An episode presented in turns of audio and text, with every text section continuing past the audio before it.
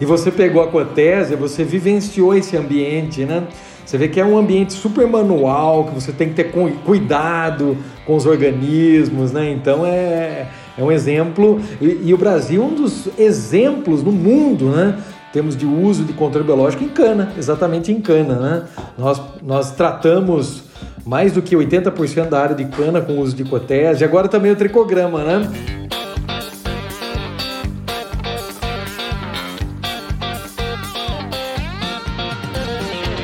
Está aqui um novo quadro que muita gente sempre quis.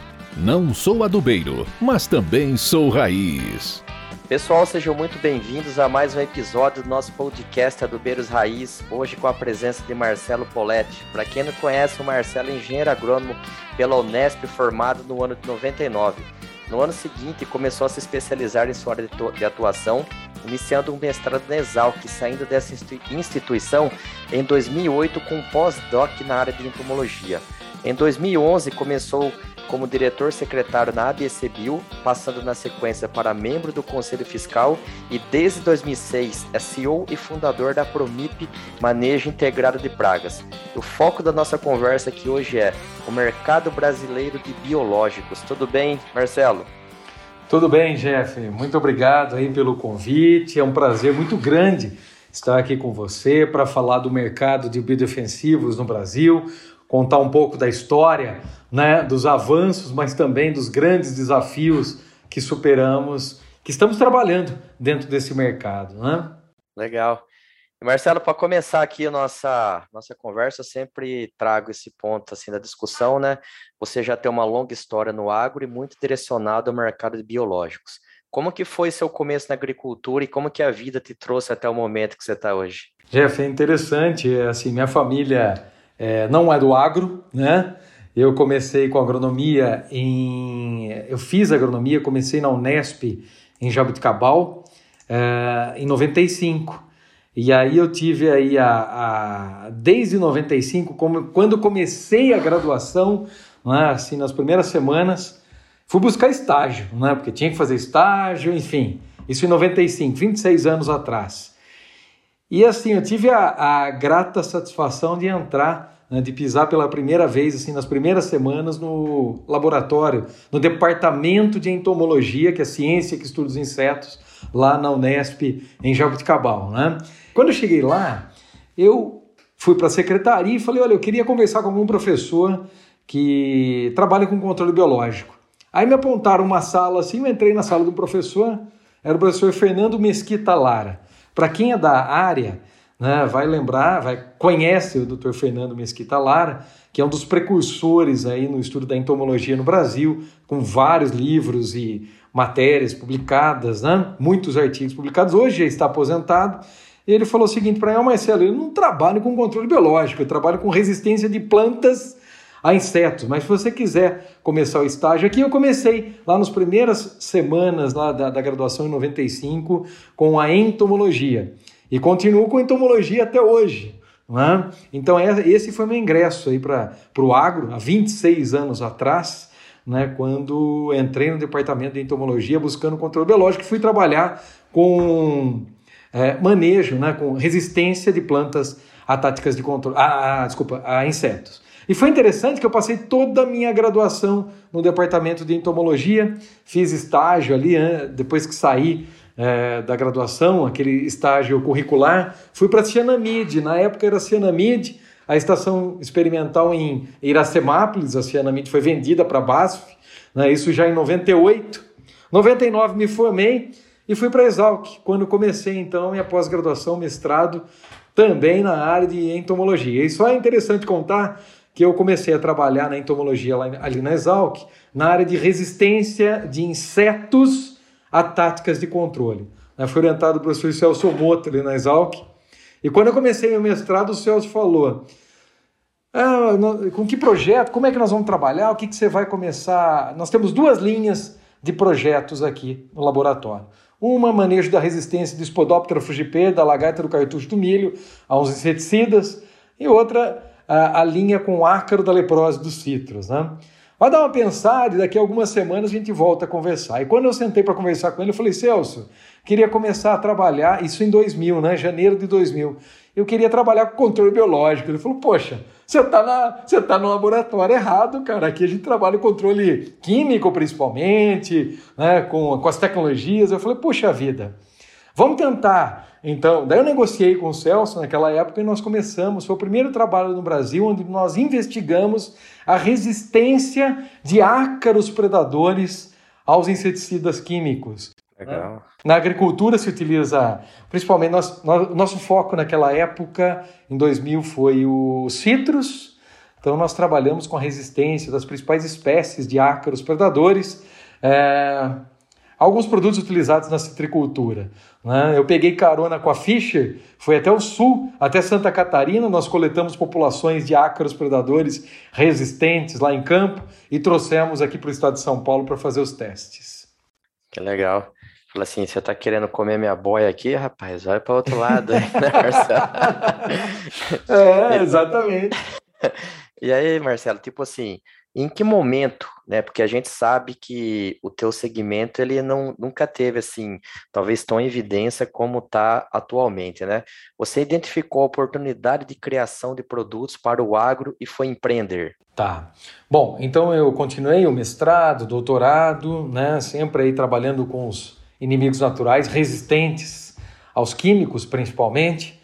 Em 2006 eu participei de um congresso na Holanda no Congresso Internacional de Acarologia na Holanda, e lá conheci o controle biológico sendo mundialmente né, sendo utilizado né, com o uso de macrobiológicos, né, com os ácaros predadores principalmente. No Brasil ainda, em 2006, 2005, 2006 ainda, pouco mais de 10 anos atrás, 15 anos atrás, não se falava no controle biológico como se fala hoje, né? Então, desde aquela época, em 2006, então quando fundamos, voltei para o Brasil, depois desse congresso, fundamos a Pramip, na Exalctec, em Piracicaba. Né? Fomos a primeira empresa incubada na Exalctec, em Piracicaba. A, Exalctec tem alguma coisa a ver com a atual AGTEC, a Gegarage, alguma coisa assim? Não, não, não. Na, na verdade, em Piracicaba, a Exalctec é uma incubadora dentro da Exalc. O Agtech Valley, na verdade, Isso. né?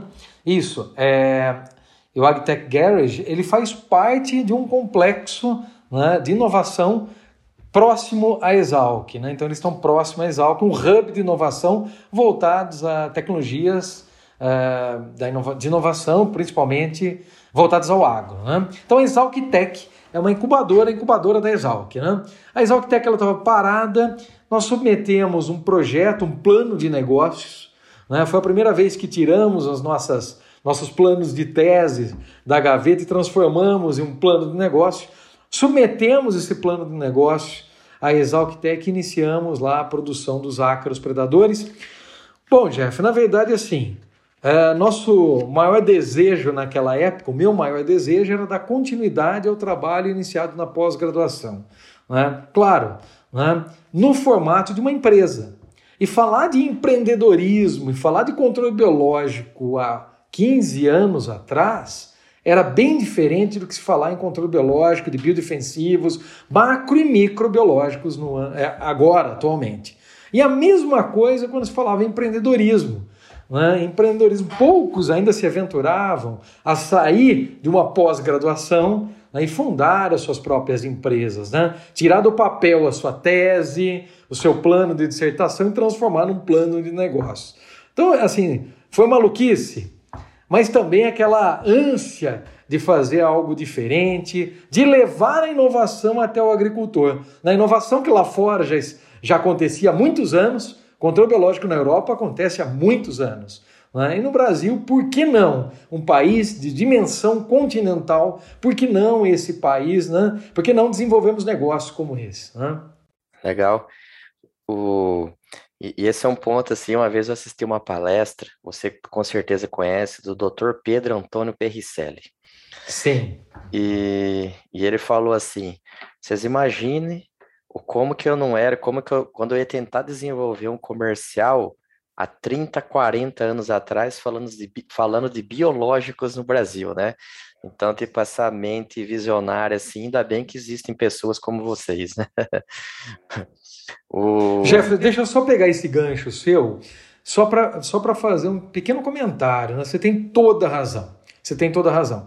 O controle biológico, como nós falamos hoje, o controle biológico aplicado, sendo feito por empresas, na verdade ele é recente, né? nós estamos falando em 15, 20 anos, 30 anos no caso de algumas empresas, né? Mas agora esse grande crescimento se deu nos últimos 10 anos, 5 anos talvez. Isso. Mas estudos dirigidos ao controle biológico em universidades nós temos há muito tempo, desde os anos 50. A questão é que muitas dessas pesquisas, né, muitas dessas pesquisas estavam engavetadas e agora estão saindo das gavetas dos laboratórios né, e transformando-se, na verdade, numa realidade no campo. Né? Verdade. Até por parte da pressão da sociedade por esse tipo de produto, né? Sim, exato. E daí, e daí, Marcelo, a gente continuando aqui, para o pessoal entender um pouco, como que é mais ou menos esse processo de identificação de um problema no campo até a criação de uma solução em escala comercial? Então, é... Bom, o desenvolvimento de biodefensivos, na verdade, ele se dá de modo muito parecido com outras estratégias de manejo, né? Então, o que, que acontece? Existem... Bom, algumas das pragas, a, a, o problema, como você falou, né? Ele acontece em campo, eu posso citar vários problemas, várias pragas é, de ocorrência e que, que são problemas na agricultura e que o agricultor vai se familiarizar muito rapidamente, como a lagarta do cartucho do milho, como a cigarrinha no milho, como a mosca branca. Então, pensando em agentes biológicos, tá? vou focar nos agentes biológicos. Os agentes biológicos, eles, muitas das espécies ocorrem naturalmente em campo. A questão é que muitas vezes o mau uso do controle químico ou de outras estratégias, muitas vezes acabam deslocando esses agentes biológicos que encontram-se em equilíbrio no campo junto com as pragas alvos. Então, com os agentes, com, com os organismos fitófagos. Quando, quando, eles estão em equilíbrio, um organismo fitófago que se alimenta de planta e um agente biológico, então você tem um equilíbrio, a praga não tem esse status de praga. À medida que o inimigo natural vai sendo deslocado né, por conta do uso errôneo, muitas vezes, de uma ferramenta extremamente importante, que é o controle químico, né, você acaba deslocando esses agentes biológicos. E aí, dando ênfase às pragas. Aí você, o agricultor, infelizmente, começa a utilizar doses mais altas, porque ele não tem disponibilidade de, de químicos, ou de ingredientes ativos, ou de grupos químicos para controlar determinadas pragas em determinadas culturas. Ele vai usando o mesmo ativo, pertencente ao mesmo grupo químico. E aí o que acontece? As pragas cada vez mais vão se tornando resistentes. Nós começamos a ter problema de resistência, nós começamos a ter problema de resíduos é, nos alimentos. Né? Então o que, que nós buscamos fazer? Nós vamos para o campo, identificamos as espécies associadas às principais pragas. Muitas das espécies de agentes biológicos, sendo predadores, vespinhas parasitoides, são os macrobiológicos, ou mesmo uma, ou mesmo uma bactéria, um fungos, ou um baculovírus, o vírus, né? Normalmente nós buscamos espécies que, estão, que são mais específicas, né? que tem o melhor, que se aproximam melhor, que tem o melhor, que podem fazer o melhor controle de determinada praga-alvo. Então o que nós fazemos? Um trabalho, nós iniciamos com a bioprospecção em campo, coletamos espécies. É, e aí pode ser macro, microbiológicos, que se adaptam melhor ou que podem ter um bom efeito sobre determinada praga, trazemos para os laboratórios e aí esse trabalho de screening, né, de seleção do agente biológico que tem o melhor controle sobre a praga é realizado. Após o screening, nós temos a seleção então dos isolados, no caso dos microbiológicos, ou de linhagens e espécies de macrobiológicos, e a partir daí desenvolvemos estudos em condições de casa de vegetação, laboratório e campo, né? ou seja, o desenvolvimento. Então, identificamos o problema, encontramos no campo espécies que possam ter um potencial para o controle desse problema, levamos para o laboratório, multiplicamos as espécies e aí a partir daí selecionamos os melhores isolados, começamos os testes de eficiência em campo e a partir daí o produto começa a ser desenvolvido. Mas é muito importante dizer que para se coletar espécies de organismos no Brasil, uh, o pesquisador, a instituição, ela tem que ter licença prévia para isso. Ela tem que ter uma licença de coleta, transporte desse organismo. Então, tá aí o CISBio, o CISGEM, para que você colete de maneira correta, traga para dentro da empresa. Para começar a multiplicar, você tem que ter uma licença. E para fazer os testes, também você tem que ter uma licença. Aí você tem que você passa pelo Ministério da Agricultura, Anvisa, IBAMA para poder fazer o registro desse agente biológico e transformá-lo então num biodefensivo é, para que você possa comercializar. Legal, e ainda tipo, não, é, não foi nem a, a pergunta que eu fiz, mas com certeza ainda de, do meio, em paralelo ou junto, no final desse processo, ainda tem que fazer a criação de uma marca comercial, posicionamento, a estratégia por culturas, né? A estratégia de acesso ao mercado, ou seja, né? Na verdade, a expertise grande do teu negócio está no desenvolvimento, mas essas áreas de suporte, ela tem que estar tá toda todo tempo junto aí dentro do negócio teu, né, Marcelo? Sem dúvida alguma. Então, Jeff, não é, é trabalhar com agentes biológicos, né? É, é um, é um caminho é, árduo, né? encontrar a espécie, desenvolvê-la. Ah, e aí, tudo bem, tem toda essa parte comercial, de desenvolvimento, de marca, de posicionamento. Posicionamento, isso é muito importante.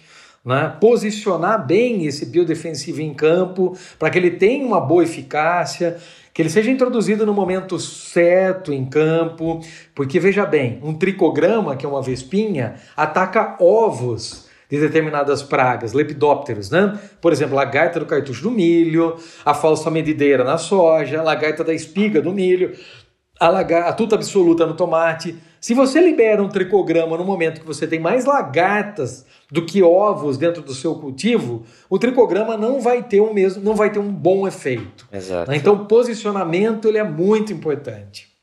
É, e eu, eu, lembrei aqui, Marcela, talvez você até conheça, ou seja, até cliente de vocês, eu sou do interior de São Paulo. Sim. E e ali na minha cidade, Lençóis Paulista, tem um grupo famoso de cana-de-açúcar, que é o Grupo Zilo. E eu, e eu fui estagiário ali mais de uma vez, acho que três vezes durante a minha faculdade, e passei um período no laboratório onde fazia a cotésia, né? Sim. Onde, onde produzia cotésia. E eu ficava maravilhado com aquilo, cara. Falei assim, como que esses caras desenvolveram isso aqui, né? E é, é muito interessante, tipo assim, estudantes não tinha muita percepção das coisas que tava assim, de manejo, e aí você cai assim direto, né? Ali sem ter feito estágio de entomologia, nada antes. Aí foi a primeira vez que eu tive contato com esse mundo e eu falava, o tal do bicho homem é inteligente demais, né, cara? Tá louco. É verdade. E você pegou a cotésia, você vivenciou esse ambiente, né? Você vê que é um ambiente super manual, que você tem que ter cuidado com os organismos, né? Então é, é um exemplo. E, e o Brasil é um dos exemplos no mundo, né? Temos de uso de controle biológico em cana, exatamente em cana. Né? Nós, nós tratamos mais do que 80% da área de cana com uso de cotese, agora também o tricograma, né? A cotese é a vespinha que pega a lagartinha da broca da cana, né? e o tricograma pega o ovo, né? o tricograma galói, ataca os ovos é, de, da diatreia sacaralis, que é a broca da cana. Né? Legal. Seguindo aqui, como que tem sido, na tua visão, a aceitação por parte dos produtores com essas novas tecnologias que estão surgindo e quais os principais paradigmas que o setor ainda sofre para conseguir acessar o mercado? E ainda, como que esse mercado tem evoluído nos últimos anos e as perspectivas para o futuro? Tá, vamos começar então com a percepção, né? a abertura do agricultor com relação ao controle biológico. Eu acho que, como nós começamos né, a falar aqui, eu não tenho dúvida nenhuma que nós estamos vivendo um, um momento ímpar. Né? É, desde pequenas até grandes culturas, nós temos hoje o agricultor querendo utilizar e já muito mais familiarizado com o uso de agentes biológicos na agricultura do que tínhamos 10, 15 anos atrás. Só para você ter uma ideia, né, quando nós começamos com os agentes biológicos, a gente ia visitar o agricultor, o agricultor falava o seguinte, né? Poxa vida, eu tenho tanto bicho aqui na minha roça, você vem soltar mais bicho. Né? Esse é um exemplo que eu uso porque eu ouvi por inúmeras vezes. Né? uma vez eu fui dar uma palestra, eu fiz uma palestra em Braslândia. Né? Fiquei duas horas explicando os agentes biológicos, principalmente os macrobiológicos, naquela época, para produtores de morango ali do entorno de Brasília tal. Terminei a palestra, os ácaros predadores, eles são liberados em campo de uma maneira um pouco diferente. Não se aplica com costal, nem com, né, com pulverizadores, enfim. Você libera, o, o ácaro predador ele vai dentro de um frasco, Dentro desse frasco você tem vermiculita, que é um material aí, um material inerte que serve como veículo para distribuir os ácaros em campo. Normalmente os ácaros predadores são utilizados em pequenas culturas, né? Então o produtor abre o frasco e libera o ácaro predador sobre a cultura. O ácaro predador cai sobre a cultura e se alimenta ali né, da praga, né? No caso lá era o ácaro rajado, né? uma praga super importante na cultura do morango, né? Terminou a palestra, o produtor levantou a mão e falou: oh, doutor, muito boa a palestra e tal. Eu queria uma pergunta: em quantos litros de água eu misturo esse ácaro? Mas por quê, Jeff? Porque está enraigado, estava enraigado na cabeça do agricultor. Isso há 15 anos atrás, né? Mas veja bem, tudo isso mudou muito. Né? Hoje nós vivemos um novo cenário. A agricultura ela é uma nova agricultura, né? Eu acho que a evolução da agricultura ocorre o tempo todo, especialmente no Brasil, que é um país de é, dimensão continental, né? Em grandes culturas, nós sabemos como soja né, tem absorvido cerca de 40% dos produtos biológicos, do faturamento de biológicos no Brasil. No entanto, na cultura da soja, por conta do tamanho das áreas, né, com quase 40 milhões de hectares, né, ainda a adoção ela é menor do que 20%, apesar do faturamento ser o maior considerando o setor. Já nas pequenas culturas, hortaliças, flores, frutas, é, essa adoção já é maior. Em alguns casos já passa de 40%. Né? Mas o faturamento ainda é pequeno nessas culturas e tem um potencial muito grande. O mercado tem crescido, Jeff, de ano para ano. Né? Em 2020, né, o ano passado, nós tivemos um faturamento aí de próximo a 1,2 bilhões de reais. 1,2 bilhões de reais. E ele teve um crescimento em relação a 19 de 75%. Em 19 nós tivemos um faturamento de cerca de 637 milhões de reais. Então um crescimento de 75% é, esse ano a expectativa é em torno de crescimento em torno de 33% é o que o setor tem falado. Né? Então hoje, um, próximo a 1,2 bilhões de reais, isso no Brasil. Né? No mundo nós temos um faturamento de cerca de 5 bilhões de dólares, né? 5 bilhões de dólares. Então, a expectativa é que o Brasil, nos próximos, até 2030, atinja um faturamento próximo a 4 bilhões uh, de reais. É legal, impressionante o crescimento. E daí, Sim. esse número, esse número assim vai muito em, em linha agora com o que a gente vai falar, pelo seguinte: você, como empresa séria, tem sofrido como pessoal dos, dos fertilizantes foliares com uma baixa barreira de entrada no mercado? E caso sim, como que tem sido, como está mais ou menos o cenário atual para esse, esse problema aí? Ó, Jeff, eu acho que é um dos pontos aí que tem que ser superado. Eu acho que no passado, né, sofríamos mais. Hoje o agricultor já está conseguindo separar as soluções. Tá certo que os bioestimulantes, biofertilizantes têm entrado muito nesse mercado de bioinsumos no Brasil, né? e eu vejo que empresas sérias têm entrado também neste mercado. À medida que esse mercado de bioestimulantes, biofertilizantes também se profissionaliza, à medida que o mercado de biodefensivos também está se profissionalizando, eu acho que nós temos uma soma. Né? Tudo é bioinsumo, né? os biofertilizantes, bioestimulantes e os biodefensivos. Né? O ano passado, em maio de 2020, o Ministério da Agricultura e Embrapa lançaram um Programa Nacional de Bioinsumos. Né? Então, nós tivemos um incentivo muito grande para que as empresas se profissionalizassem e fizessem um bom trabalho. Né? Eu acho que, aproveitando o seu gancho aqui, talvez um ponto aí de muita atenção para o setor de biodefensivos nem seja esse o setor de fertilizantes foliares. Talvez a produção on-farm, né, que se discute muito. É, a produção on-farm pode ser um grande desafio né, para que possamos, juntos aí de fato, é, cada vez mais ter a credibilidade do controle biológico frente aos agricultores e à agricultura. Não é? O que eu quero dizer com isso? Né? Agricultura A produção on-farm hoje está sendo muito incentivada, muitas grandes empresas têm, têm feito a produção principalmente de bactérias dentro das fazendas de maneira correta, de maneira idônea, mas com grandes investimentos. São biofábricas que funcionam dentro da fazenda. Aí sim, com os técnicos responsáveis, isso é muito bom. Agora, por outro lado, nós temos outras, outras fazendas adaptando sistemas né, de baixa qualidade dentro de seus cultivos. E aí, Jeff, nós podemos ter um problema sério né, com a contaminação de agentes, outros agentes contaminantes dentro do sistema de produção. Essa contaminação, Jeff, ela pode ser muito mais é, grave, inclusive, do que não se aplicar controle biológico. Né? Você pode estar levando patógenos que causam, inclusive, doenças para dentro do seu sistema de produção. A Embrapa já fez um levantamento e encontrou em algumas dessas fazendas organismos que trazem muito mais malefício à agricultura, ao agricultor em si, à saúde do agricultor, do que benefícios à lavoura. Então, nós não somos contra, muito pelo contrário. Quanto mais se fala de controle biológico e quanto mais se faz controle biológico da maneira correta, melhor para o setor.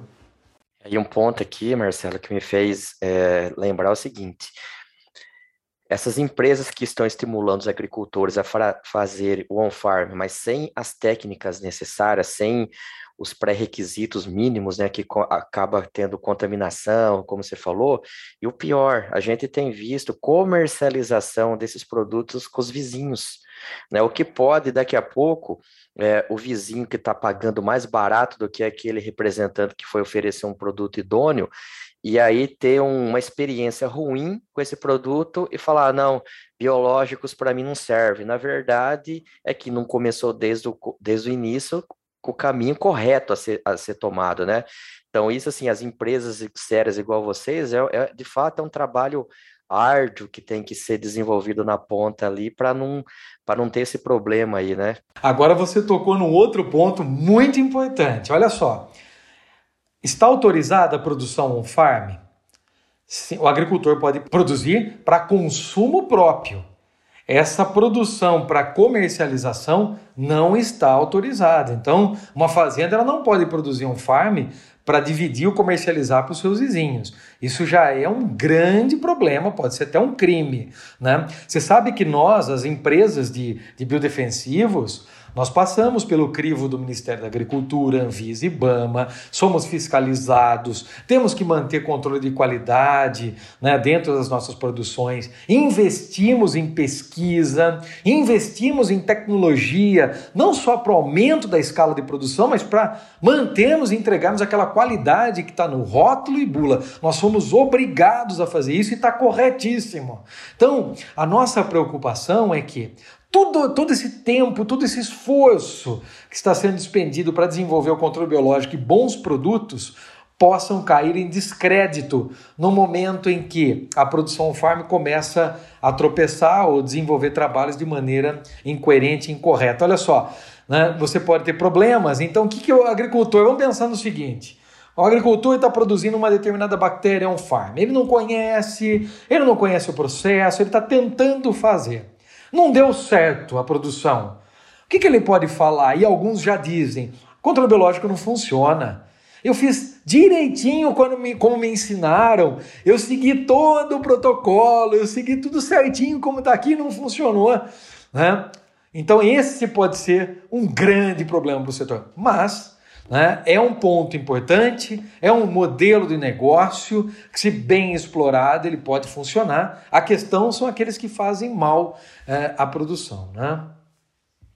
E daí, Marcelo, vamos deixar o, o, os ouvintes aqui entenderem. Quem que é a Promip? Né? Onde vocês estão e como encontrar vocês? Cara, a Promip é uma empresa de biotecnologia. Né? Eu sou o fundador, um dos sócios fundadores da empresa. Você já me apresentou, né, engenheiro agrônomo.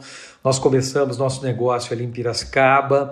Hoje a Promip ela está aqui no interior do estado de São Paulo em duas unidades. Nós temos uma unidade em Engenheiro Coelho, que está a cerca de 60 quilômetros de Campinas, e a outra unidade em Conchal, cerca de 20, 18 quilômetros uma unidade da outra. Né? Em Engenheiro Coelho, nós produzimos os agentes biológicos. Né? Em Conchal, nós temos um centro de inovação. Nós desenvolvemos aqui produtos biológicos e outras tecnologias voltadas para o manejo integrado de pragas. Né?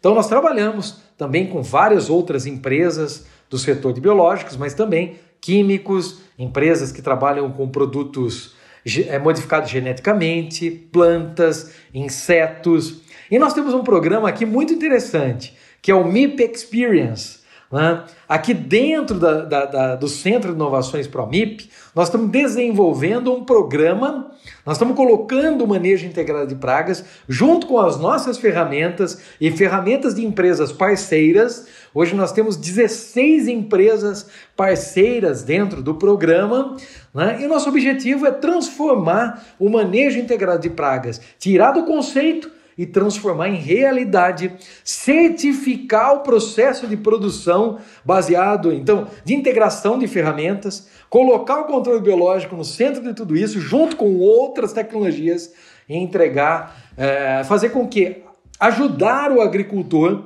seja um agricultor que produz hortaliças, frutas ou mesmo grãos, soja, milho, a entregar um produto com melhor qualidade. Né? Nós estamos ajudando o agricultor, inclusive, a entregar esse produto e valorizar esse produto lá na ponta. Nós temos uma empresa, por exemplo, que está medindo a emissão, a pegada de carbono dentro do nosso sistema. Né? Só, só não entendi bem. Então, tipo assim, no, na, nesse projeto MIP Experience, né? Sim o, uma pessoa que estiver interessada em conhecer, ela pode entrar em contato e lá conhecer o projeto que vocês estão é, desenvolvendo e ver em loco lá como que está sendo o controle, o problema que ele tem na fazenda dele, ele vê ali em loco a solução que vocês estão desenvolvendo. Exatamente, a ideia é aprender fazendo, né? Então, assim, é, todos que estão nos ouvindo, então nós estamos é, 100% abertos, de portas abertas. É claro, né? nós estamos ainda no momento de pandemia, então recebemos visitas sim, mas muito bem controladas, estamos de portas abertas. Quem quiser nos visitar, nós temos o nosso site, que é promip.agr.br. Eu tenho um canal meu que se chama Entendendo Biodefensivos, onde eu falo dos biodefensivos. É uma plataforma colaborativa, onde eu, eu convido né, pesquisadores, empresas a falarem, né, construir, ajudar nessa construção dos biodefensivos. Né? Redes sociais da Promip, enfim, estamos 100% disponíveis no universo digital. Cara, que legal. Tipo, para quem tá ouvindo aqui, sabe que esse episódio é de um quadro que a gente chama Não Sou Adubeiros, mas Sou Raiz, né? Onde a gente traz pessoas do setor agro que estão fazendo trabalhos assim de uma maneira muito legal para o Brasil como um todo. E esse daqui não é porque eu estou gravando não, mas foi um dos mais legais assim que, que eu gravei até agora né? Porque eu gosto muito do, do tema, apesar de eu não trabalhar, me instiga muito conhecer e perceber no dia a dia do, do meu negócio como que isso está mudando a realidade no campo. Está né? Mudando muito forte. Igual você falou, o produtor no começo ele falava, ah, você está querendo trazer uma solução engarrafada, mas depois começa a perceber que bem posicionado, usado com critério, né, de uma forma racional, é uma baita de uma ferramenta de manejo para quem está usando. Não vou entrar aqui na discussão técnica porque eu vou só falar besteira, mas eu ouço e sei que é, que é muito bom. O... E daí, Marcelo, a gente está chegando no fim aqui do, do nosso episódio. Eu queria que você deixasse aqui uma mensagem para os jovens que se identificaram com a tua área e gostariam de começar a atuar nela. Muito bom, isso é muito bom. É...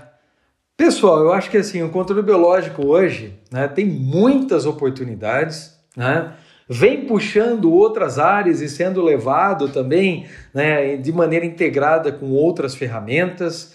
Né? Eu acho que hoje já se fala, acho não, tenho certeza, já se fala de controle biológico de uma maneira muito diferente, Jeff, do que falávamos em 95 se você me permite, em 95 fala, poxa vida, controle biológico é coisa de bicho grilo, nunca vai dar certo. e a gente olhava e falava assim, pô, mas que coisa, né? E aí nós insistimos, e aí, né? Hoje a situação é muito diferente, é uma realidade dentro do agro, pequenas, médias, grandes culturas, O fato é o seguinte, sabe? Eu acho que uh, o jovem hoje ele tem que acreditar, né? Ele tem que acreditar, ele tem que trabalhar, ele tem que transformar para transformar o sonho em realidade. Ele tem que ter muito suor, ele tem que ter convicção daquilo que, que ele quer, né? E sem dúvida alguma, buscar pela inovação e transformar a inovação em realidade, tirar do papel e transformar em realidade. Tem um espaço muito grande hoje em empresas de controle biológico, que não se tinha 10, 15 anos atrás, mas também em empresas que trabalham com tecnologias de produtos químicos, por exemplo. As empresas de químicos cada vez mais estão se aproximando das empresas de biológico, desenvolvendo soluções conjuntas. Muitas das empresas multinacionais tradicionais do setor de químico hoje têm trabalhado também com microbiológicos, principalmente. Né? E essa visão de integração ela é muito importante, de cooperação. Isso é muito importante, né? Fazer o que você está fazendo aqui, né? Somar. Isso é importante. Somar é muito mais é, produtivo né, do que fazer sozinho. Eu quero isso para mim e vou transformar isso na minha vida. Não. Se você transforma na sua vida, você não transforma na vida de ninguém. Né? Você tem que compartilhar. Esse é o ponto importante. Cara, que legal. E a gente chegou aqui no final de mais um episódio.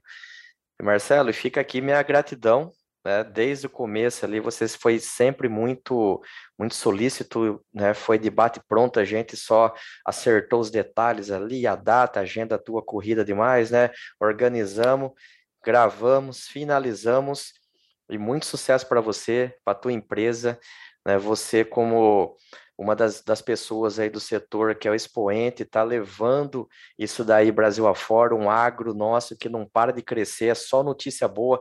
Eu, eu brinco assim, né? Quando eu entrei no, no agronegócio, nem de perto o agro era pop, era tech, era tudo, né? É. E hoje em dia todo mundo está com o olho virado para esse setor que de fato tem carregado o Brasil nas costas e que brotem ao longo desse país gigantesco, inúmeras pessoas como você aí. Muito obrigado, Marcelo. Obrigado a você, Jeff. Sucesso, viu? Sucesso nesse trabalho que você tem feito. Parabéns. Obrigado. Pessoal, e não esqueçam de seguir a gente lá na no arroba Adubeiros Raiz, também no arroba Jeff do Agro, nosso canal no YouTube, o Adubeiros Raiz, no meu site pessoal, o jeffdoagro.com.br, Spotify, Anchor, Castbox, Apple Podcast, enfim, algum Google que você der aí, você vai achar nós em alguma plataforma aí. Obrigado, pessoal. Um abraço. Adubeiros Raiz, a sua casa quando o assunto é adubo.